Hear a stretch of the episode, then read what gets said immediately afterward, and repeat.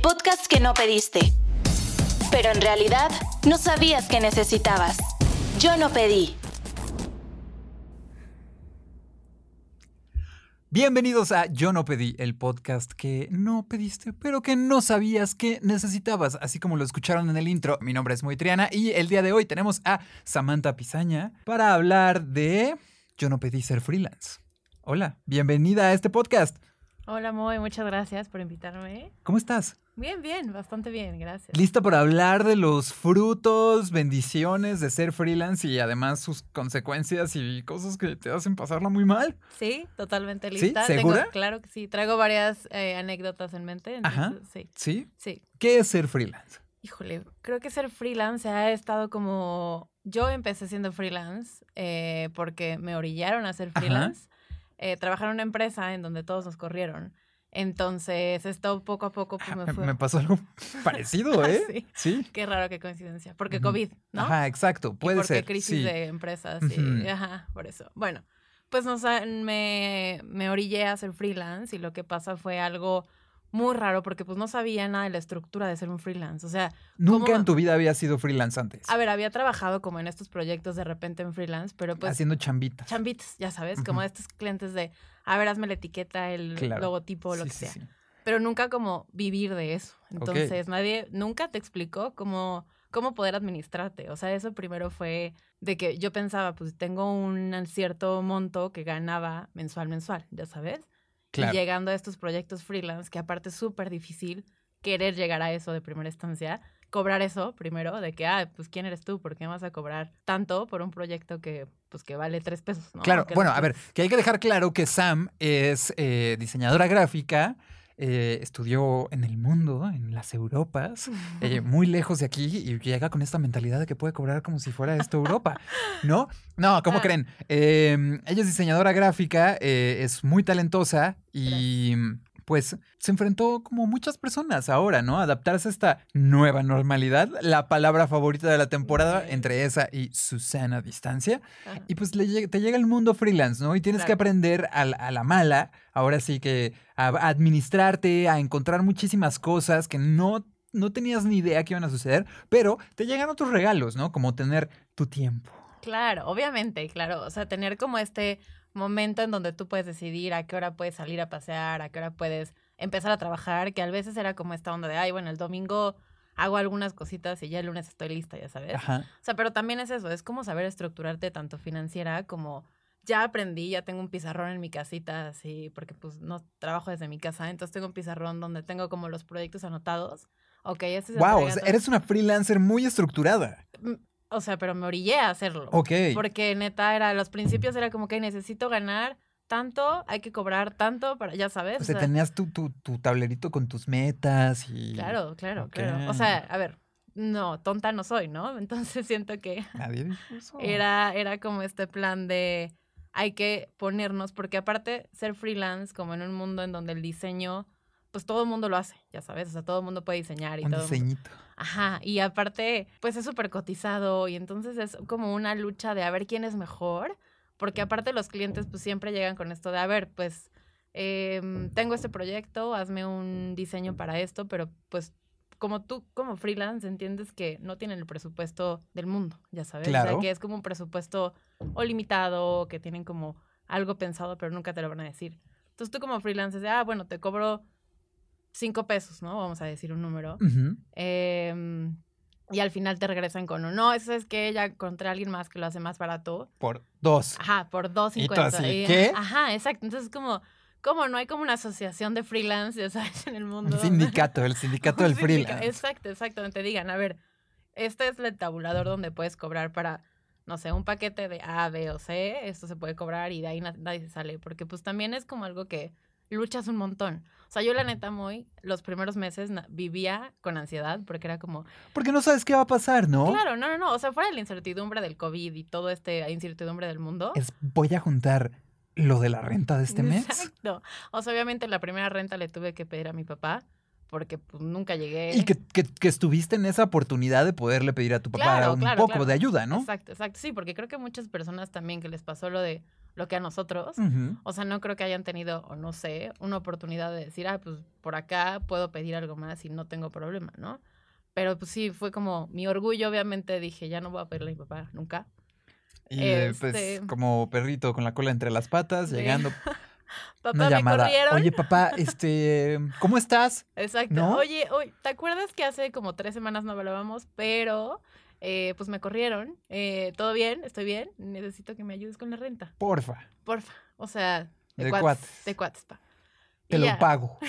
La promesa del te lo Te- pago. Claro, mi papá si, de, si te dijera cuánto me debes, ¿no? Obviamente mi papá nunca, pero no sé, pero mi papá nunca me va a cobrar, espero. Este, Y pero... Moratorio con no intereses. sé, siento que sería muchísimo dinero. Estaría complicado, ¿no? Sí, claro. O sea, y más porque, pues a veces le tengo, o sea, estoy agradecida de poder pedirle a mi papá y que me ayude. Ajá. Eso fue el caso de la primera renta, porque justo le decía como a la casera de, güey, me quedé sin trabajo, a mi roomie le bajaban el sueldo de que al 50%, pues no hay como... Algo muy complicado, ¿no? Para muchas Muy, personas. Y muy, más en muy. esta temporada de, de pandemia, de, en la que la incertidumbre llegó pues a manera de sorpresa para muchas personas y en la Claro, que no esperabas cómo iba a cambiar radicalmente el mundo, ¿no? Más allá de, de- salgámonos del ego de la persona y de todo me está pasando a mí. No, o sea, a todos, ¿no? Y, y- y creo que el, el ámbito freelance, eh, justamente en otro episodio, platicábamos con, con una psicóloga que ella se tuvo que diversificar y dejar el consultorio por completo y empezar a hacerlo completamente digital, ¿no? Y vivir una especie de vida freelance. Claro, sí, sí, sí. Entonces- Sí, desde su casa y desde este Ajá, momento, sí, sí, Y sí. se vuelve algo muy complejo, algo a lo que si nunca lo has probado, si nunca has probado las mieles del freelance, eh, es probable que te cueste mucho trabajo al principio, te frustres, te dé pues ganas de desertar y de regresar a un trabajo de, de, pues, de oficina, ¿no? De estructura, Ajá. o sea, un trabajo godín como Claro. propiamente, ya sabes. Y hay veces que sí me despierto como, a ver, ¿qué pasa si empiezo a buscar trabajo? Pero también es esta onda de que ya aprendí como una libertad y también fue freelance y como este medio empre- emprendimiento de hacer como algo yo con una amiga, como un- una sociedad y todo esto. Entonces ya te pones a pensar, si quieres vivir esa vida, o sea, de freelance, tienes que aprender a ahorrar un montón y a estructurarte, porque creo que eso es lo que a mí me pasa de repente, como, ah, ya me cayó un pago, claro, uff, ya me voy a comprar esto, voy a, ya sabes, adornar la casa, lo que sea. Vamos a comer al puyol y voy a invitar a mis amigos. ¿no? Sí, yo pago, no se preocupe. Me acaba de pagar el cliente. Me, es- el- me acaba de pagar el cliente, ¿eh? creo que es muy, muy peligroso, porque es cuando dices, ay, ya tengo de aquí para vivir. Es cuando más vulnerable económicamente puedes Claro, estar. Claro, ¿Estamos de 100%, acuerdo? 100%, 100%. Porque sabes que tienes ese dinero, pero no sabes cuándo más vas a volver a tener. Y, te sea- genera esta incertidumbre y tienes que ser una persona muy responsable con tu economía, ¿no? Claro, Esperen claro. el episodio, yo no pedí este, ser responsable de mis finanzas. Probablemente lo pueda hacer, no en esta temporada, pero la próxima. Este, pero es, es complicado, ¿no? Claro, súper complicado. O sea, es muy complicado saber que cuándo va a llegar el próximo episodio, el próximo episodio, claro, el próximo pago o Claro. el próximo cliente. O sea, te digo, yo me despertaba como, le hablaba a mi socia de, güey, es que no sé si cuándo vamos a tener o volver a tener clientes porque pues es pues difícil eso. O sea, la competencia y de que te aseguren que sí van a entrar como contigo. O sea, ahorita tengo algunos proyectos y me siento como bien, pero pero estás sobre Se esta acaban esos de- proyectos y, Exacto. ¿y qué luego- vas a hacer? luego- ajá, exacto. ¿Y Viene fin de año ya.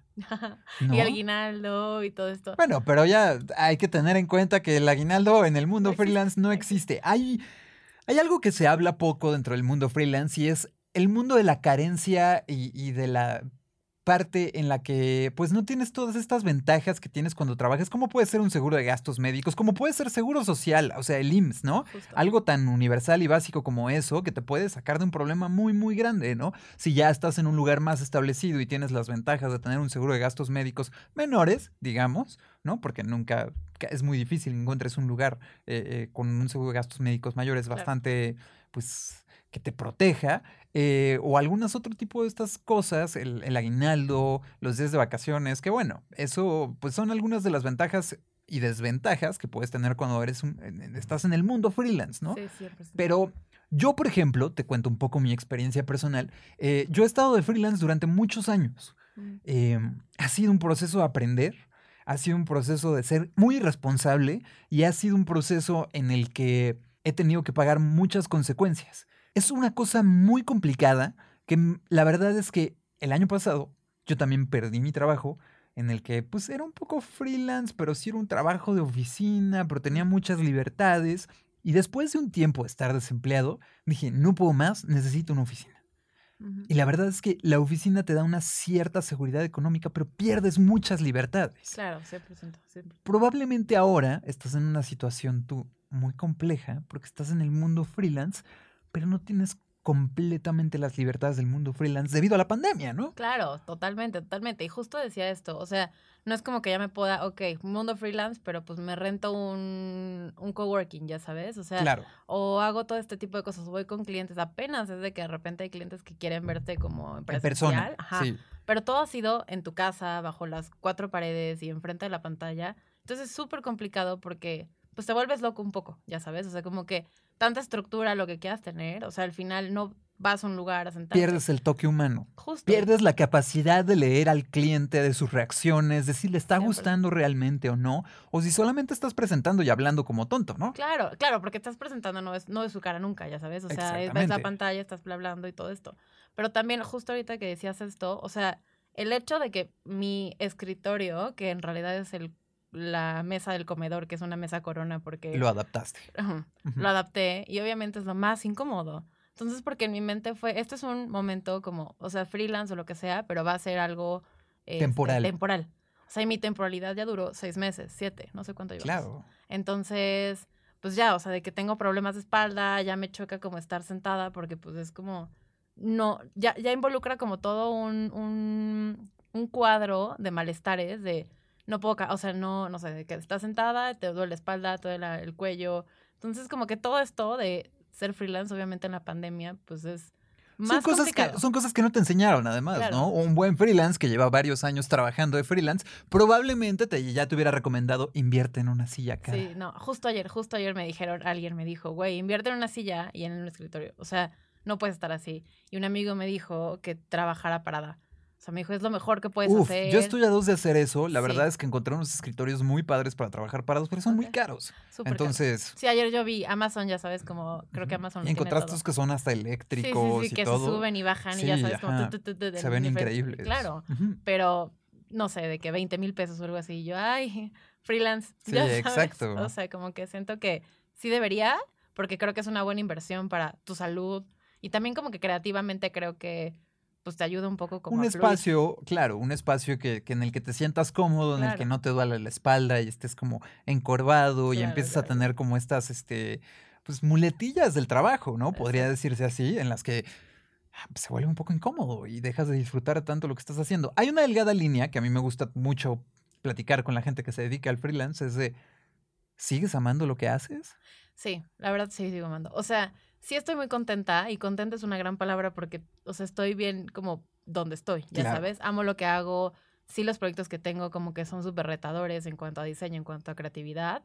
Em, lo único que a veces me extraño, se podría decir, de una oficina son todos estos rituales donde ves, veías a tus amigos, ibas al café, ya sabes, de que, ah, bueno, cinco minutos de coffee break y te salías o Claro. lo que sea. Como que ese tipo de cosas son las que sí me extraño un montón. O sea, Mm. la convivencia con gente. La interacción con personas, Sí, más allá de 100%. la soltitud de trabajar desde el hogar. Sí, exacto, exacto. Lo único es eso, yo creo. Y porque a ver, una trabajaba en una empresa que no era tan estructurada, se podría decir, y era como muy millennial. Con muchas sabes. libertades. Con muchas libertades. O sea, y era como esta onda millennial de, ah, pues no te damos seguro, pero te podemos dar por acá, no sé, fiestas cada mes. O, lo que, o sea, cosas que cuando en tu contrato, cuando eres alguien de veintitantos años, dices, ay, claro, o sea, quiero trabajar en una empresa así porque sí. Suena muy bien, ¿no? Claro, pero ya cuando sales al mundo real, siendo freelance, en este caso de me quedé sin trabajo, hice todo esto, ok, a ver, ¿dónde está el seguro? ¿Dónde, lo que decías. O sea, como, ¿dónde o con quién hago el seguro? ¿Cómo hago para...? Como que ese tipo de cosas que las empresas deberían de preocuparse, pues ahora tú eres el encargado de esto, ¿no? Sí, claro, te Entonces, tienes que ser responsable de, de de todo tu tú. seguridad laboral. Claro, ¿no? claro, claro, exacto. No, y eso, de que, ok, todo lo que estoy ganando tiene que ir una parte para el seguro, pero no sé qué seguro porque nadie me dijo tampoco cómo escoger un seguro. Y es sabes. complicado, la verdad, porque tú eres una persona que en estos momentos probablemente esté pensando en eso, Ujú. pero yo te puedo decir que en mi carrera de freelance nunca pagué un seguro de gastos médicos. ¿Pero lo has necesitado?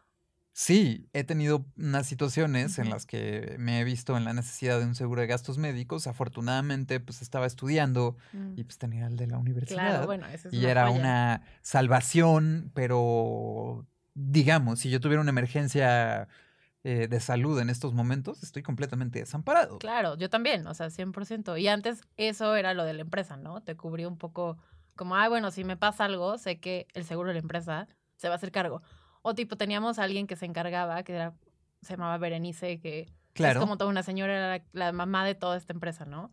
Y ella era la que le decías, güey, a ver, hace falta libretas, hace falta plumas, ya sabes, como que este tipo de cosas que no en tu mente ya aparecían. ya aparecían y ya estaban. Y ahora es como, ok, necesito comprar. Em, Un pizarrón para poder organizar mi carga de trabajo. Exacto, exacto, justo. Necesito comprar el pizarrón, necesito comprar el Monday, que es como una plataforma donde un project manager en... Carísima. Carísimo, carísimo, que no lo compramos, no claro. lo necesitas. No, o sea, creo que ahí vamos en esta estructura. Una hojita de Excel es más útil que Monday en estos momentos. Claro, claro. También aprendí a usar Excel, porque obviamente no sabía usar. Diseñadora. Ujú. Ujú.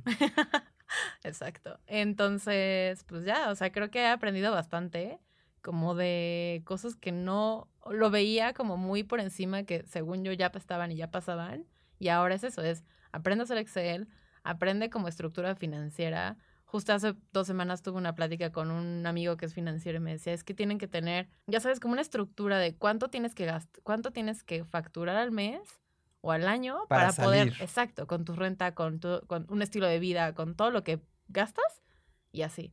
Y yo, claro, pues es que antes tú te pagaban y ya, ok, ya, gracias, trabajé mis ocho horas diarias por siete días y Claro, ya, ¿no? muy sencillo. Exacto, exacto. Pero ahorita sí es más complicado llegar a ese, a esa meta, porque obviamente salí y quería yo cobrar lo que cobraba esa empresa por eso mismo.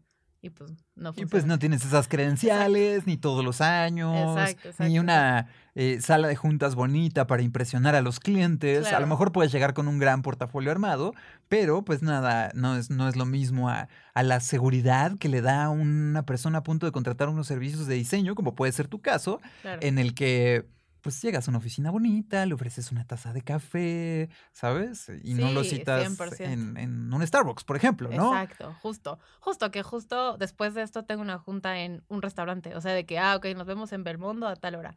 Y entonces es como, me lo he vivido en restaurantes, pero porque, no porque quiera, pero porque hay clientes que es como, pues, ¿dónde te veo o qué? Y yo, ay, En mi ok. oficina. en la oficina Belmondo, en la oficina Eno. Claro. O sea, siento que, pues, sí es más complicado ese tipo de cosas, porque al final tú tienes que pagar, sí, ¿ya sabes? Entonces es como, ah, bueno, como una cortesía al cliente, ¿no? Claro, claro, claro. Como cortesía al cliente, porque pues al final quieres tú trabajar con esa persona. Exacto. O eres, ya sabes, como esta cara importante. También esto hablaba con mi socia como que diciendo un, hey, nosotros podemos hacer todo lo que quieras y te pagamos y como un statement también se hace. Claro. Pero sí es complicado, muy complicado. Y es como de las cosas que vas aprendiendo un poco cuando te Mm. lanzas al mundo del freelance, ¿no? Pero ahora hablemos un poquito, cambiando un poco de, de dirección en la conversación, hablemos un poco de los vicios del freelance, el cliente, ese enemigo o muy amigo llamado cliente. Ya, ya, ya. Híjole. Dime que- cinco de las cosas que más puedes detestar de un cliente, porque te apuesto que muchísima gente allá afuera va a sentirse identificada y ha tenido que lidiar o han sido esa persona. 100%. Creo que algo de lo que más he- me he molestado con un cliente es cuando te no son son súper abiertos o son súper como ambiguos con lo que quieren decir. Claro. Ya sabes. Te voy a poner un ejemplo. Pon un rojo más rojo. Ok, claro, sí. Claro, un rojo más que oscuro, un rojo más prendido, un rojo más... No, un rojo más rojo. Mm, ok, creo que esos clientes, ese tipo de clientes son los que no saben lo que quieren y nada más están como aventando ideas, ya sabes, de, ok, y si le ponemos, eh, no sé, una... Hace poco tuve un, un kickoff con un cliente donde él quería hacer un logo, no voy a decir para qué, para no comprometer, por si Ajá. llega a escuchar esto, Claro. pero lo quería hacer como muy colonial. Entonces en mi mente empecé a imaginarme como algo colonial, o sea, con un poco de abstracción. 1810. Ah, ¿No? Una abstracción ahí rara, ¿no? Claro. Y al final como que hay clientes que ya tienen muy claro de, ah, mira, aquí está más o menos lo que quiero, por, e- vete por acá, por acá, por acá y así. Y es muy fácil trabajar ahí. Pero hay clientes que es como algo colonial, pero como cool, pero moderno.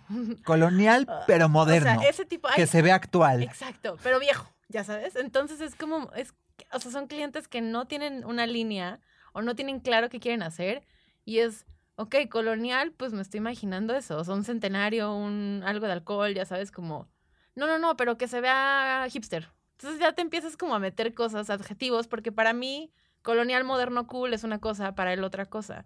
El problema de los clientes, o de muchos clientes, es que no tienen claro qué quieren. La subjetividad del arte. Exacto, no, no, no, y decir estos adjetivos donde puede ser, o sea, algo, exacto, subjetivo para ti, esto ser colonial o ser lo que sea, pero pues para mí es otra cosa, significa otra. Entonces ese cliente creo que es el que de primera instancia ya tengo súper identificados y es, a ver, muéstrame ejemplos o, dime como por dónde va para no trabajar de más. El cliente que no sabe lo que quiere, pero que tiene una vaga idea de lo que quiere.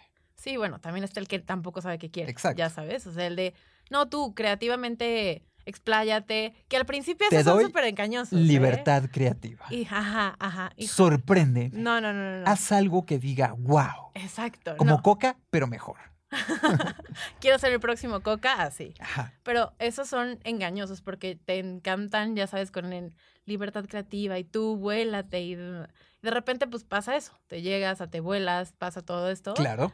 Y, oye, no, eso está muy arriesgado, yo no quería eso creo que no se parece a lo que quería y es como, pero, ¿qué querías, no? No, pues algo como más acá. O sea, el, más acá o échale más diseño son palabras que... Échale más diseño. Siento que Está muy simple. Lo veo muy limpio. Lo veo muy limpio. Le entregas algo más cargado. Y está Con más personalidad y te dice, ay, no, me gustaba más antes. Híjole, eso siempre pasa. Creo que he aprendido a leer mucho a los clientes y a el cliente en general lo vamos a poner como una persona, ya sabes, como ya lo tengo súper definido, pero lo he aprendido a leer bastante cuando es un, un cliente que medio tiene esta vaga idea o, no sabe. Creo que siempre, siempre lo que hago yo es entregar como estas tres propuestas, ya sabes. Una como muy arriesgada, una más o menos, que está como en medio, y otra como muy safe. Entonces es cuando el cliente ya tiene como un medio límites donde puede decir, esto sí me gusta, esto no, vamos por acá, vamos por acá.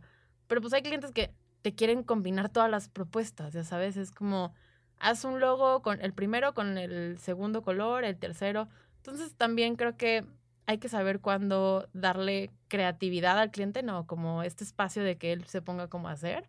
Porque también he tenido clientes que son casi casi te entregan el logo, nada más tú lo vectorizas o cualquier diseño, lo que sea, lo vectorizas y ya está, ya sabes. O sea, creo que hay clientes que los son los que más me gustan trabajar son, tienen idea, de lo que quieren, pero sí te dejan creativamente como... Un poco de libertad, ¿no? Exacto, como, ok, me gusta hasta acá, ya sabes, o sea, estira la línea hasta, no sé, pon colores raros o raros, ya estoy sonando como cliente. Exacto. pon colores como más este, estridentes o como más fosforescentes o lo que sea, pero pues no te vayas al, al safe. O sea, ese cliente sí lo, lo aprecio bastante y creo que son muy pocos, pero la mayoría son eso, es échale más diseño, porque muchas veces, como diseñador, siempre recomiendas, este, pues que haya como espacios blancos, ya sabes, como donde se pueda respirar, lo que sea. Más mi estilo siento que es así. Pero hay clientes que sí es esta onda de échale más diseño. Muy cargado, que pero rayen en lo kitsch. ¿Por qué está blanco aquí? No, pues porque no va a estar blanco. Pues se ve limpio. Ajá, porque hay que darle espacio. Le da presencia al nombre de tu marca. Y es como, no, no, pero, pero ponle algo más o el logo más grande. Creo que todo el mundo o que ha trabajado en... Hazlo más grande. Ah, creo que ¿Por qué está tan chico? pero no lo alcanza a leer. Pero es que no, o sea, lo tienes que leer en el celular. No, pero más grande, ok. Y ya he aprendido mucho a darle a muchos clientes, a darle como por su lado de decir, esto no, no me va a quitar más energía de la que voy a estar como yo luchando, ya sabes, como un no no te lo puedo hacer más grande porque porque al final también como me pongo en los otros zapatos del cliente, como cliente dices, güey, o sea, esta chava no me está haciendo caso, le estoy pagando, claro. ¿no? O sea, al final es tu, o sea, tu bebé o tu diseño o lo que tú quieras hacer. Y si te están pagando por algo, es como, pues al final el cliente siempre tiene la razón. Que no el cliente siempre tiene la razón, lo que creo que pasa es el cliente, hazle creer al cliente que tiene la razón pero como que intenta más o menos moldear esa razón. Ya sabes, como, ok, puede que lo voy a hacer más grande, pero... Esa es una cosa que me gusta mucho. Em, y luego también, pues ser muy realista, ¿no? Con, con el cliente que te toca, decirle, mira, yo puedo hacer esto. Claro. Y hasta aquí. No, o sea, digamos, yo en el tema de fotografía, eh, he tenido clientes que te piden unas cosas impresionantes a un presupuesto extremadamente bajo. Y, dicen- y traen unas referencias que, Sí, claro, que claro. cada foto probablemente costó entre 100 y 150 mil pesos. Porque sí, hay trabajos que cuestan eso, ¿no? Llegan a costar entre 100 y 150 mil pesos por una fotografía. Em, sobre todo, tuve un, un tema con un cliente de joyería hace, hace un par de años en el que me decía, no, pues es que hay de presupuesto 150 pesos por foto. Ok. ¿Y cuál es tu referencia? Tiffany.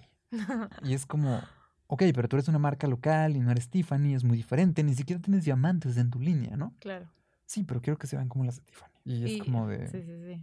Sí, ok, pero, Pero no, no está tan lo fácil, claro. ¿sabes? O sea, no va a ser lo mismo. claro. Tú viste mi portafolio, yo no tengo nada como de Tiffany, o sea, espérate. Y, Exacto. y- y hay, hay gente que a lo mejor por amor a tu trabajo quiere seguir contigo. Ujú. Y tú no eres la persona indicada para hacer ese trabajo, ¿estás de acuerdo? Claro, 100%. Ubicas este meme donde es como el cliente del el presupuesto del cliente y, o sea, presupuesto ya sabes que se imaginan como película Claro, de sí. Avengers o yo qué sé. Ajá. Y en realidad lo que tiene el presupuesto es como un Sí, dibujo sí, sí. Mira, ahí. mira, lo puedes hacer como un, un tema de, eh, como lo vi en Pinterest y como lo hice yo, ¿no? Así de exacto, un desayuno exacto. todo bonito, los hotcakes así súper dibujados, a colores y todo, y al Exacto. final pues no te va a quedar Eh, tan padre. Exacto, justo. O sea, también creo que hay que hacerle entender al cliente o, o lo que he estado yo tratando de hacer es, pues, no son los, o sea, no puedes como artista, como creativo, como lo que sea, te dediques como freelance, no puedes copiar ese trabajo, ya sabes. Claro, O sea, al final el cliente llega con esta idea de clientes de que eso. Quiero que me lo hagas como Tiffany. Güey, uno, no soy el fotógrafo de Tiffany. Dos, no tienes ese presupuesto. No va a pasar, ya sabes. Viste mi Claro. portafolio, viste cómo trabajo. Creo que es enten- hacerle entender eso, de que eres otro estilo y pues por ese presupuesto tampoco vas a, a llegar a niveles. Y no porque tengas. no seas capaz, Exacto, sino exacto, realmente exacto. porque el trabajo que te están solicitando requiere de un presupuesto más alto para Claro. poder tener ese nivel de calidad. Exacto, No es porque tú no seas capaz como diseñador, fotógrafo o alguien que está trabajando en la industria creativa. Exacto, justo. O sea, porque muchas veces piensan como, pero es que ¿por qué no? O sea, ¿por qué no, no me puedes hacer lo mismo por este presupuesto? Pues también tus horas valen. O sea, lo que he aprendido es como hay muchos clientes que ahorita les he regalado horas, por así decirlo. Pues porque estás aprendiendo, estás aprendiendo como de... Estás negociando. estás ¿no? negociando y también está, híjole, Siendo flexible. Sí, sí. También creo que ser flexible como freelance sí ha sido algo bastante que me ha ayudado porque creo que al principio era como, no, no, no, esto cobro y esto va a ser, ya sabes. Y pues muchas veces creo que te quedas sin el proyecto y te quedas como sin, Pero siento que la flexibilidad a veces viene de la necesidad. claro. Y es sí. muy complicado porque puedes muy rayar en muchas cosas. Ahorita que estábamos tocando esa parte de los presupuestos, vamos a entrar un poquito en eso. Los presupuestos son algo muy volátil en el mundo freelance. Claro, Tú tienes una tarifa y probablemente lo puedas hacer a la mitad de lo que cobras en un momento de necesidad extrema. Claro, 100%. ¿Que está mal? Sí. ¿Por qué? Porque abaratas el trabajo no el tuyo, sino el de muchísimos, muchísimas personas que están trabajando y que pues empiezas a crear esta brecha entre los precios y no tienes esta capacidad, por ejemplo, como en los estudios de grabación, de locución comercial, por ejemplo, en los que hay una tarifa y todos los estudios cobran lo mismo. Es que eso, o sea, todo está sin, o sea, como con un, un presupuesto en tabla, ya sabes, en tabulador de Sí, esto se va a exacto. cobrar, esto va a ser. Muy bien tabulado. Justo, justo. Y creo que eso pasa con los freelance porque me he topado con amigos o amigas que trabajan de lo mismo y le pregunto como, a ver, ¿cuánto cobrarías por esto? Ah, no, pues tanto. Y yo, ¿pero por qué? O sea, ya sabes, o puede que sea más o Te menos. enoja. Claro, porque es como esta onda de, ¿pero por qué estamos cobrando Valora tu tan diferente? trabajo. Exacto, exacto. O sea, porque hay diseñadores o a lo mejor y creativos que se venden por muy poquito, ya sabes, y que veo yo y digo, bueno, pueden ser bastante buenos, no sé si sean como la mejor calidad, pero, pero lo podrían hacer por más. O sea, o ayer platicaba con unas amigas y nos decía que un, un diseñador que estaba trabajando de que 10 mil, o sea, tenía como en su, men- en su mente como 10 mil pesos al mes y con eso vivía. Y yo, pero la renta, el súper, ya sabes, o sea, Exacto, en mi mente yo, pues, ¿qué gastos tiene? O sea, ¿qué gastos puede llegar a tener sus para...? dentro de sus necesidades, ¿no? Y a veces mucho pasa eso en el mundo freelance, Mm, que dependiendo de la necesidad del creativo, diseñador, eh, persona que se dedica a esta industria, claro, justamente puede ser eso, ¿no? O sea, dependiendo de tu necesidad es lo que cobras. claro. O es como, ah, ese cliente, pues viene en coche bueno. Y ese reloj, ese reloj cuesta una lana. Sí, sí, sí, claro, claro. Yo creo que le puedo mm, cobrar el doble. ¿Sabes qué? Y entra, la- es la ética. Sí, sí, sí, es como, podría o no. Más bien, no es tanto al cliente, sino el proyecto. O sea, a mí me enseñaron una vez en la universidad. Mira, es- esta es una clase de ética profesional, eh, una materia a la cual yo eh, insulté y destruí por completo durante la carrera, pero Exacto. Samantha nos va a hacer el favor O de sea, iluminarnos. Gracias, muy gracias. Mira, te voy, te voy a empezar a enseñar lo que no pusiste atención en, en esa Por clase. favor, ayúdame. Y mucho es de cobrar al cliente por el proyecto. O sea, si ese proyecto dependiendo de, la- de los alcances que va a llegar a tener. Ya sabes. O sea, no le vas a cobrar a un güey que viene con esta idea de que quiere ser el próximo Coca-Cola. Tiene el, o sea, el dinero para invertir. como- Claro.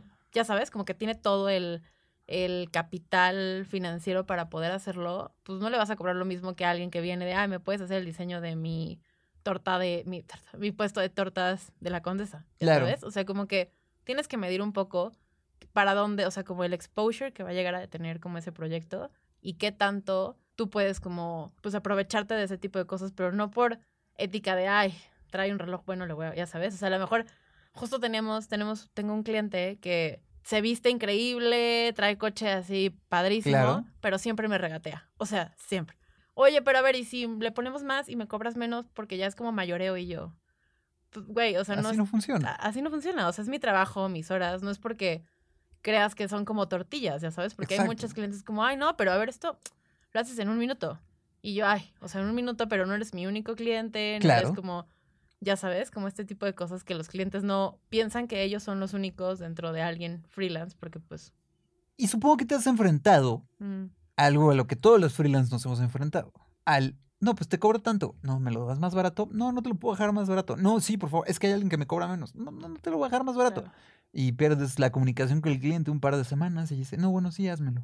Sí, 100%. Porque no llegó alguien que pudiera competir con ese precio. Probablemente tú eras la mejor opción, pero pues es muy complicado, ¿no? Justo, es muy complicado. Hace poco hablaba con alguien que eh, ya somos amigos, pero hoy empezó siendo mi cliente y me dijo iba a trabajar con él. Al final, pues hubo como este desacuerdo de que el presupuesto no, no era como el indicado para él y, ¿no? Todo Ok. esto.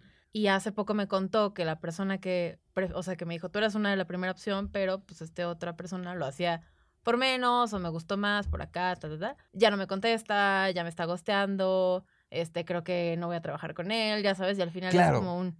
O sea, yo no estoy diciendo que yo soy la mejor persona o la mejor diseñadora del mundo, pero, o sea, sabes que por lo menos voy a ser más profesional. Bueno, yo sé. Puedes poner tu parte también como cliente y dejarle claro al diseñador en lugar de traerlo con vueltas. Claro, o claro, al claro. fotógrafo, o al creativo, copy, lo que sea. Claro. em, pues que realmente no vas a hacer el proyecto con él, ¿no? en lugar de ilusionarlo y decirle, no, no, es que no me han, no me han autorizado el presupuesto. No me han dicho si sí o si no. Eso, eso pasa mucho, como, híjole, no, es que el de RH está haciendo que no sé qué, ya sabes, y tú, güey, son tres. El, proceso es muy complicado, ¿no? Sí, Así sí, de, sí, sí. tienes que pedir y tienes que meter un acta para sacar dinero y, y te, te inventan unos cuentos muy elaborados, ¿no? Sí, como, ¿qué tal las facturas? Bueno, a mí yo tengo un cliente que con las facturas, híjole, o sea, estoy así de que me tengo, le tengo que facturar cada eh, final de mes o por ahí. Ajá, Y me pagan como a los dos semanas. Ah, no me acuerdo cómo 15 funciona. días. 15 días, ¿no? Ajá. Qué lujo.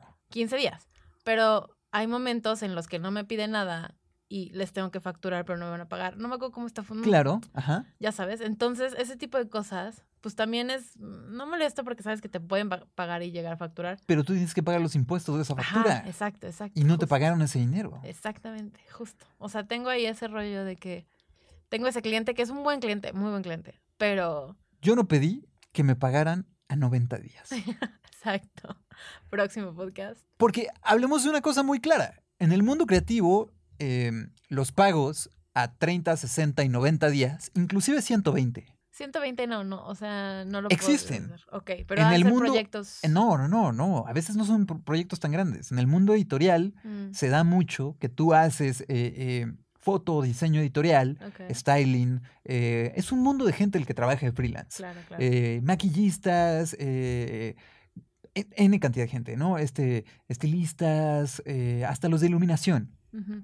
Hay empresas que se dedican a esto del jineteo de dinero y pueden llegar a 90 o 120 días para pagarte, Qué horror. después de que metiste la factura. Qué horror, qué horror. Y contabilidad muchas veces osa en decir, metiste mal tu factura. Pero la metí hace 30 días. Sí, Mm. pero apenas la estamos revisando. Y viene mal. La tienes que volver a hacer. Y cuando la aceptemos, empiezan a contar los 120 Sí, días. híjole, es que eso, o sea, a mí me ha pasado eso, me pasó hace como dos meses, que metí la factura y no me dijeron como, es que cámbiale el, el uso de, no sé, no me acuerdo. Sí, qué el uso verdad. del CFD. Ajá, exacto. Entonces, yo de que, ¿por qué no me dijiste desde que te puse? Claro. Avísame si está todo bien para que no, eso, para que no empiecen a contar una Es vez que, que está aprobada. Se me traspapeló el Sí, mail. Siempre. No lo vi. Siempre, siempre. O sea, y no entiendo, ya sabes, tú como freelance, pues en ese momento estás con esta ansiedad de, güey, págame porque tengo que pagar la renta, tengo que pagar mil cosas Un más. miedo, un miedo constante de no voy a llegar a fin de mes. Real, real, real. O sea, yo hay veces que sí estoy así y luego digo, ok, este cliente seguro me paga el 9 de cada mes, ¿no? Pongamos. Pero, mm, pero ¿qué tal si se traspapeló y la contadora no vio y que ya, ya se fue ese pago, no lo tiene seguro y Exacto. otros, otro mes? Y hay gente que allá afuera, con trabajos estables, creen que tú eres muy irresponsable con tus finanzas. Claro. Pero hay veces que son muchas las circunstancias, no dependen de ti y te complican la vida de una manera impresionante. Claro, lo cual vuelve tus ahorros una cosa muy volátil. Si es que llegas a tener algunos. Sí, es lo que te decir justo, si es que llegas, porque creo que se te acaban. O sea, si llega un momento en el que pasó lo de la factura, que si no sé qué, o sea, pasaron como mil circunstancias, pues empiezas a agarrar de tus ahorros, si es que empezaste Si a es tener. que tienes. Ya sabes, ajá, de que yo dije, obviamente tengo que tener ahorros para emergencia o fondo de emergencia, Claro. lo que sea. Pues ya creo que se me acabó, porque fue esta onda de, no, pues es que la factura no pasó, entonces pues hay que esperar. Y igual clientes que, no, te pago la próxima semana. Y le escribes de, oye, ¿cómo va la factura? De que, ¿qué onda ya? Claro. No, no, no, la próxima semana mejor porque hubo un problema con... Es como, mejor dime, ahorita no, te pago en dos meses y ya ya no tengo contemplado como, ok, voy a gastar esto, voy a pagar esto, ¿no? Exacto. O sea, es como muy complicado, muy, muy complicado. luego sale esta parte, ¿no? De tener que cobrarle al cliente. Se vuelve algo muy incómodo, súper, eh, muy delicado, porque puede dañar la relación con los clientes. exacto. Yo eventualmente tuve que exponer a alguien que no me había pagado después de 120 días. eh, pues se volvió un poco, pues muy sonado en el medio y, y eventualmente pues terminó encerrarme las puertas de algunos otros lugares, ¿no? Mm. Porque eres ese diseñador creativo, fotógrafo, lo que sea, que quema a los clientes. Que está boicoteando, ¿no? Pero estás en tu derecho. Claro, Tú hiciste 100%. un servicio, diste pues parte de tu trabajo, te esforzaste y te faltan al respeto no pagándote. Porque sé. te están haciendo un favor al pagarte. Claro, es eso, es como, como que no entienden que ellos pueden estarte pidiendo cosas, cambios, ¿no? Mil cambios, llamadas a las 3 de la mañana, bueno, no 3, pero muy tarde, ya sabes. Un domingo, Un domingo de que, oye, 7 de la ¿sabes noche. qué? Tipo, tú, ¿no? La foto salió mal o me puedes, dar- no sé, lo que quieras. Me urge. Me urge esto. Ah, ok, te lo hago ya, en chinga tú. Déjame ver si te puedo ayudar. Ajá, exacto. Si estoy en la posibilidad de ayudarte, si es algo que no es muy complicado, lo puedo hacer, ¿sabes? Y se lo haces, pero ya sabes, como que no pones un pero.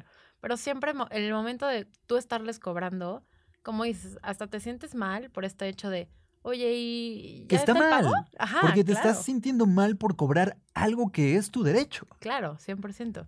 Sí, y tú lo vendiste como servicio. O sea, y también como que esta onda de, siempre ah, en la carrera comparábamos como el diseñador con el doctor, ¿no? Que no es como un, ahí te va, ajá, no lo ajá. mismo que hagan, pero es como si tú llegas con, este, con el doctor y es esta onda de, ay, doctor, me duele aquí, este, pero ahorita no traigo dinero. Le pago 90 días. Sí, te pago 90 días, pero déjame ver, porque chance mi mamá me va a depositar, pero no me acuerdo.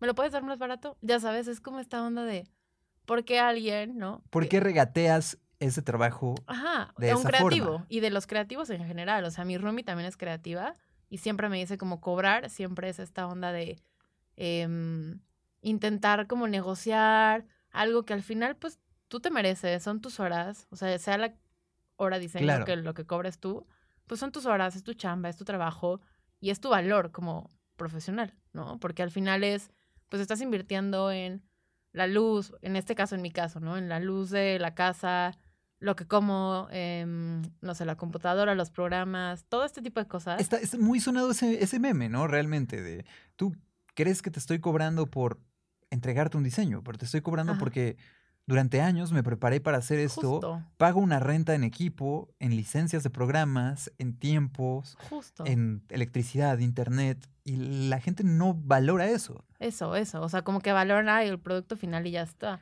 Y luego me pongo a pensar, por ejemplo, el logo de BBC lo vendieron como en, no sé, voy a decir una, una cifra que Claro. espero que todo el mundo corrobore después.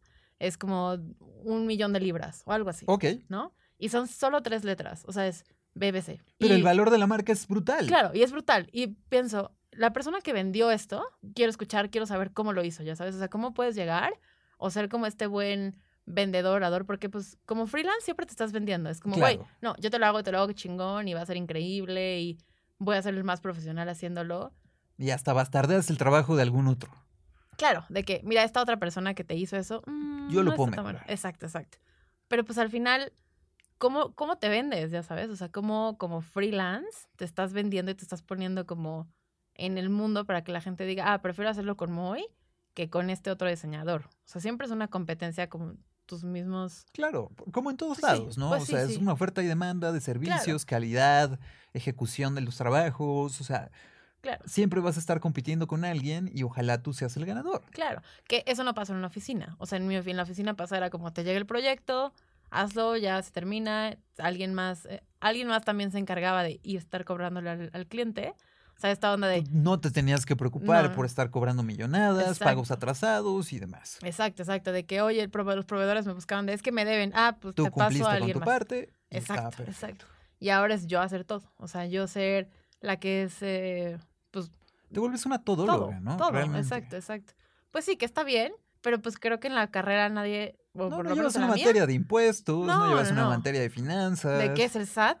Exacto, o sí. sea, creo que eso también ha sido de- con mi contador, porque gracias al señor tengo, al señor contador, eh, tengo como bien estructurado, pues mis finanzas en ese sentido. tu imagen ante la Secretaría de Hacienda y Crédito Público. es- gracias, exactamente. O sea, no son, sí son un villano porque son un villano, pero pues creo que tengo como bastante cono- conocimiento de eso porque él me ha dicho como, a ver, hay que hacer esto y por acá y por acá. Claro. Pero al final hay muchos clientes que no facturan y no quieren facturar y es como, pero no te puedo dar efectivo, pero te puedo transferir. Y es como, no, Tú, pero ¿cómo lo meto? Ya sabes, o sea, al final es esta onda de, préstamo, ajá, ajá, como eh, ¿Beca? servicio. Beca. este, Exacto, exacto. Mantenimiento del departamento. Es como, no sabes. pago de qué. O sea, es ya muy sabes, complicado. Súper complicado. Sobre todo si pasa de 5 mil pesos. Ujú, exacto. Es muy difícil. Es muy difícil. A mi socia justo tiene como problemas porque siempre la busca el SAT. Pero como que, Mira, sí, como que la busca porque se- creemos que alguien metió más dinero en su cuenta y lo sacaron. No, no, no entendimos ¿qué cómo. pasa?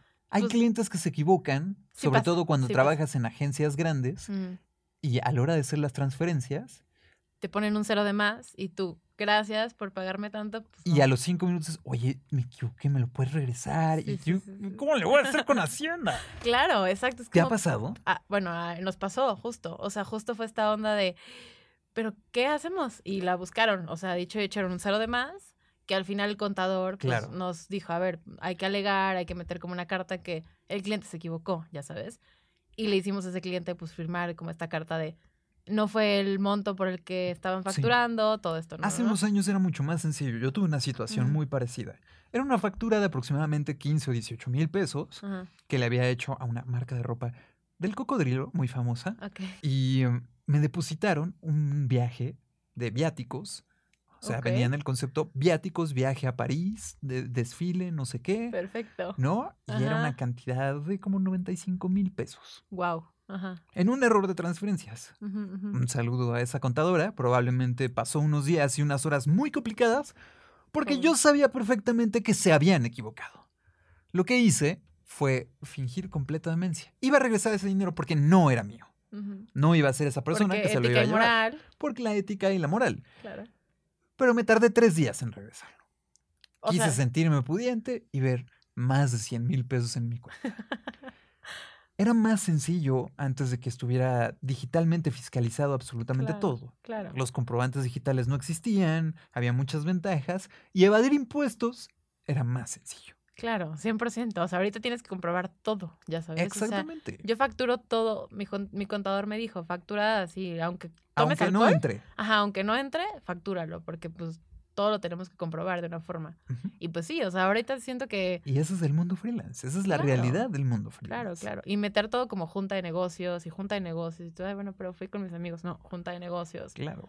Porque pues al final, eso, nadie te explicó, pero pues la vida te está enseñando. Y justamente como freelance, en otra de las situaciones es que estás desprotegido fiscalmente, ¿no? Sí, no sí, sí. tienes una idea de a dónde vas, no tienes una idea de cuánto vas a acabar pagando y por alguna razón, por ser freelance, por autoemplearte, por ser un, un profesional del autoempleo, pues Hacienda siente que te debe de cobrar más que Coca-Cola. Eso, eso, yo siento, o sea, yo eso es lo que me genera conflicto todos los días, ya sabes, porque si somos freelance o somos personas que pues están luchando, ya sabes, como Claro. para mantener su Un economía y incentivo la... fiscal. Claro, claro. ¿Por qué le estás, o sea, por qué me tengo, por qué tengo que pagar más por ciertas cosas o, bueno, más impuestos o lo que sea? Y que te molesta mucho cuando no ves reflejados tus impuestos de la manera en la que te gustaría verlos. ¿no? Claro, claro. O cuando te hacen como este retorno de impuestos, pues antes cuando trabajas en una empresa son un montón, porque pues no sé cómo se manejaba mi empresa En- fiscal. Entre los retornos de utilidades y, y- y los cierres de años fiscales, las Ajá. devoluciones que tenías personales. ¿no? Pues era un buen dinero, ya sabes, era como, ah, ok,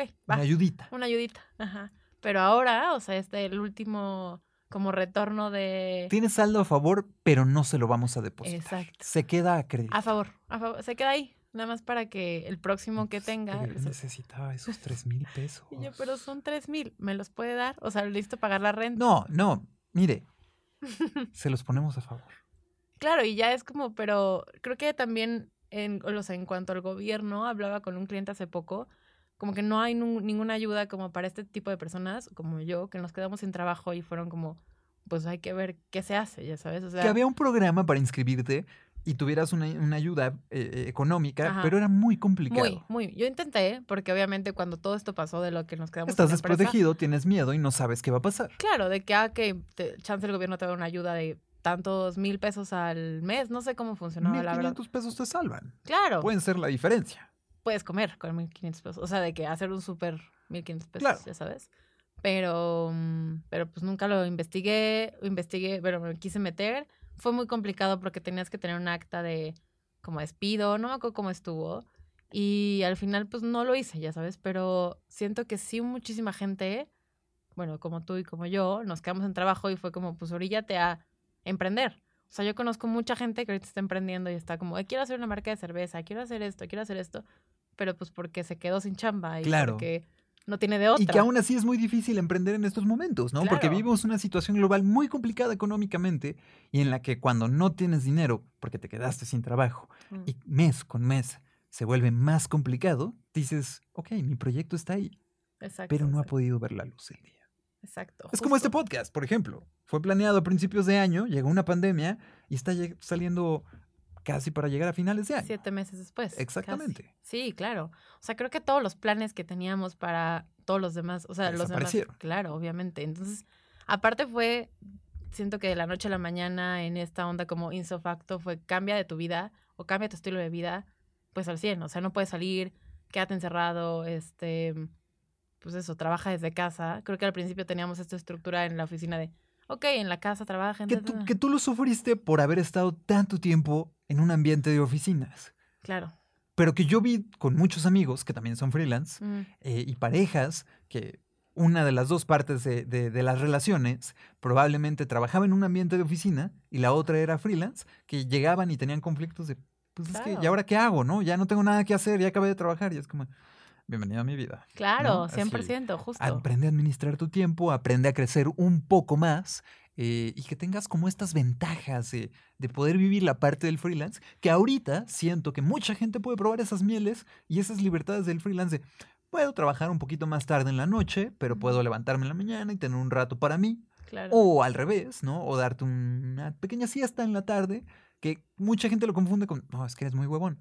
Eh, y el freelance pues, está flojeando, ¿no? No está trabajando todo el Claro, tiempo. claro. Pero luego puedes trabajar más de lo que te imaginas. No, y a mí me ha pasado, o sea, he trabajado más de lo que trabajaba en oficina. O Claro. sea, en oficina trabajabas ocho Bueno, horas. pero estás emprendiendo, estás echándole ganas, a tu proyecto para que puedas salir adelante y puedas tener eh, una certeza que a lo mejor no sabemos. Claro. Más adelante se puede volver una oficina y te Claro. vuelves en la antítesis del freelance. Quién sabe qué pueda llegar a pasar. Digo, ya no quiero hacerme planes a futuro, pero siento que. Vivir el día, ¿no? Ajá, exacto. Es como vivir el día, un poco tratar de ahorrar. Claro. Para no morir de freelance y pedirle a mi papá de nuevo dinero. No llegar al principio de este De, capítulo. exactamente. Pero, pero sí eso, o sea, estructurarte bastante, o sea, es lo que sí me ha servido. Y, y eso, vivir el día, porque luego me, me agobia de, es que no sé si en octubre vamos a tener clientes y mi socia de que, güey, a ver, hemos tenido siempre, ¿no? Sí, cálmate. Que también es cíclico. O sea, yo, como freelance, durante muchos años, noviembre fue el mejor mes históricamente que siempre tenía. Era cuando más trabajo tenía, cuando mejor me iba, y de repente venía el frío invierno. No había absolutamente nada de trabajo desde la segunda o tercera semana de noviembre hasta febrero. Claro, porque la gente no invierte, ¿no? En ese tipo de cosas. Y Ajá, O sea, se vuelve porque- muy complicado. Híjole, qué ansiedad ya me, ay, yo ya me dio. Pero no, nadie invierte, nadie va a invertir. Bueno, aunque yo pensaba que nadie iba a invertir como en nada de diseño, ya sabes. Porque pues al final no es necesario, no es primera necesidad, no es un doctor. Pero eso, o sea, como que pensaba eso de nadie va a invertir en restaurantes, nadie va a invertir en cambiar su imagen, en hacer un proyecto nuevo. Y la gente como que ahí va, ya sabes. O sea, como que va poco a poco. Ha empezado, ha empezado Ajá, a empezado. funcionar, eh, han- eh, las cosas están normalizando un poco, es verdad. La gente ya está fuera de este estado de alarma y shock y empieza a poder vivir de una manera distinta, pero similar a lo que era antes de principios de este año. Claro, claro, claro. Pero, o sea, como que la gente sigue como cuando pase todo esto, es como ya no, o sea, ya no existe un todo esto, así ya es esto, ya sabes. Ajá, O sea, creo que ese es un como mindset que todos nos una tenemos falta que de hacer. aceptación. Exacto, como que esta negación de, no, no, la- cuando termine la pandemia es, ¿Y va a terminar? eh, ajá, pues, ¿cuándo? O sea, en cinco años, en diez. O sea, como que siento que tenemos que tener esta mm, mentalidad de esto va a ser siempre, Claro. cómo te vas adaptando y eso. O sea, si, mis- si pongo a pensar, si no voy a tener clientes en diciembre, en enero, bueno, pues tengo que ahorrar para poder Para lo que vivir. viene. Exacto, exacto. ¿Y qué quiero? Obviamente no existe el aguinaldo, obviamente no existe el bono navideño, ya sabes, como que todas estas Ese cosas. tipo de cosas. Claro, Godín que pues te salvaban y era de, con esto voy a comprar los regalos de Navidad, o lo que sea, lo que sea. Ya no existe. No existe. O las vacaciones, es complicado. Es una, es una, eso es un tipo de arma de doble filo. Quererte ir a un lugar, sabes que lo puedes hacer porque puedes trabajar desde cualquier lugar siendo freelance. Claro. Eso es, creo que las mayores libertades y lo que más puedo llegar a apreciar. Pero pandemia. Dependiendo en el área en el que estés también, claro. ¿no? Bueno, sí, sí, si eres fotógrafo, pues tienes que ir a hacer la foto. Ajá, exactamente. Entonces se puede volver, bueno, igual, si eres un fotógrafo de producto que hace las cosas en el estudio, te las pueden enviar. Claro. O sea, hay distintas situaciones para distintas cualidades y, y capacidades o eh, s- áreas profesionales que tienen freelance. Exacto, justo, justo. Oye, para llegar un poquito a la recta final de este episodio, Mm. ¿cuáles son las cosas que más agradeces de ser freelance al día de hoy?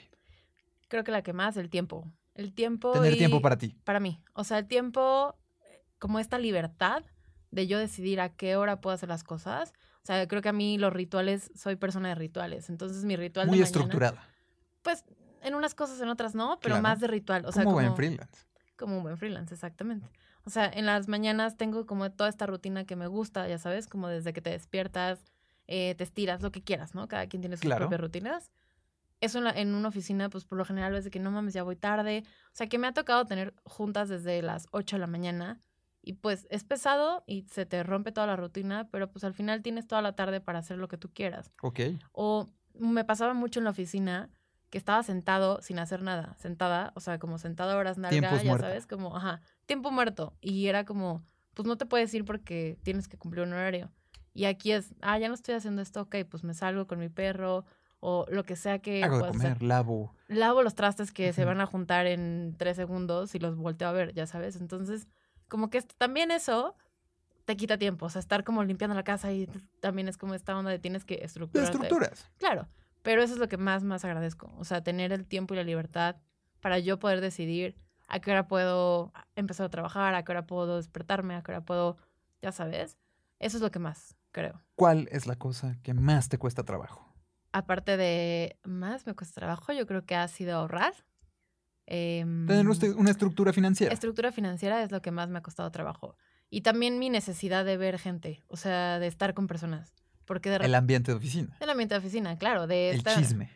Radio pasillo. radio pasillo de oficina donde todo el mundo estaba platicando y así, porque creo que soy una persona que le gusta estar con personas, ya sabes, de Claro. repente, obviamente no todo el tiempo, pero em, pues me gustaba mucho platicar con la gente en la oficina o estar trabajando, o no sean, no te estoy diciendo 20 personas, sino trabajar con alguien más de que enfrente, creo que es súper Cambia la dinámica. Claro, y también Y te creativamente. impulsa, sí. Sí, o sea, es como, oye, ¿cómo ves esto? O, oye, mira, estoy haciendo... o Tienes sea, inputs y outputs muy diferentes. muy, muy, muy, muy. O sea, y trabajar, porque por lo general con mi socia platicamos de que diario, nos conectamos diario a platicar, pero de trabajo, ¿no? De, "Ah, oye, estoy haciendo esto, ¿cómo ves? Va.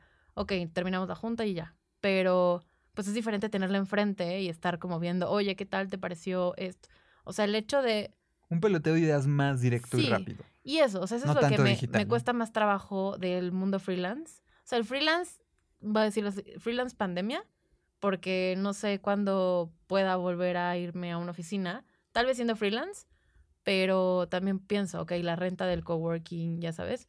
No sé si quiero volver a una estructura de oficina porque creo que ya estoy muy acostumbrada, bueno, siete meses, seis, a no hacerlo y me gusta esto, pero pues no sé, ya sabes, o sea, no puedo decir Es complicado. es complicado porque pues el dinero a veces es lo que te tiene que mover, que no, pero pues al final tienes que comer, es una tienes que pagar conclusión muy, renta. muy certera, realmente, Claro. ¿no? A veces al mundo freelance lo mueve el dinero y la necesidad. Sí, claro, claro. Hay que ser realistas. Y si de repente no te empiezan a caer proyectos o ves cualquier situación, pues ya empiezas a buscar un trabajo de oficina, de estructura y de pues que a lo mejor ya te sirva pues más para esas necesidades, ¿no? Pero creo que eso es lo único que me cuesta trabajo, la fin- o sea, estructura financiera y estar con personas, o sea, como que esta convivencia de, de creativos, de, de un ambiente pues de oficina y rituales de oficina.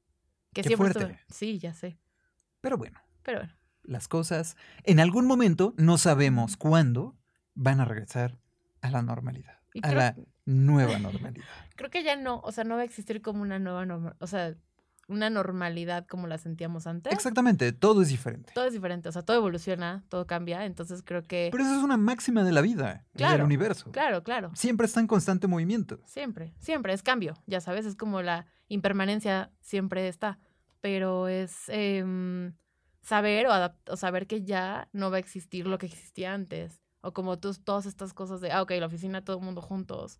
Pues no, porque también creo que me contaba mi roomie que les están haciendo a la oficina ir como un día sí, un día no, Claro. pero sí- así como en lista de que en muchos lugares está sucediendo así, Ajá, ajá. como muy escalonado. Exacto. Hay días que pueden ir las poblaciones vulnerables a la oficina, hay otros días exacto. que van a otros pisos, hay oficinas que están cerrando pisos enteros y nada más teniendo se- es- salas de juntas. Eso está bueno, o sea, porque creo que unas, las juntas, eso sí extraño, como tener juntas en un lugar presencial, ya sabes. Porque junta en videollamada, nadie se pone de acuerdo, son conclusiones como muy al aire, como que, Y que Eso. eso va a traer unas consecuencias laborales Claro, grandísimas. claro, y Pero eso es otro tema más complicado que probablemente en otra ocasión podamos abordar. Muy bien, muy bien, muy bien. Muchas gracias por venir, A Sam. ti, muchas gracias, muy. Sam es diseñadora, es freelance, contrátenla. Ella se encargó de hacer la identidad gráfica de Yo no pedí.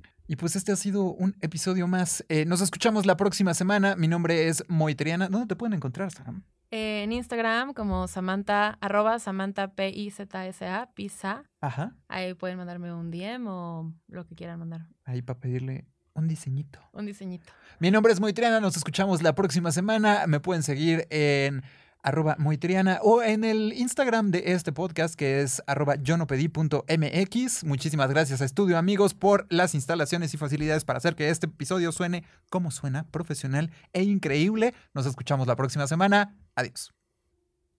Gracias por escuchar. Yo no pedí. El podcast que no pediste, pero en realidad no sabías que necesitabas. Sigue a Moy en arroba. Un podcast de estudio amigos.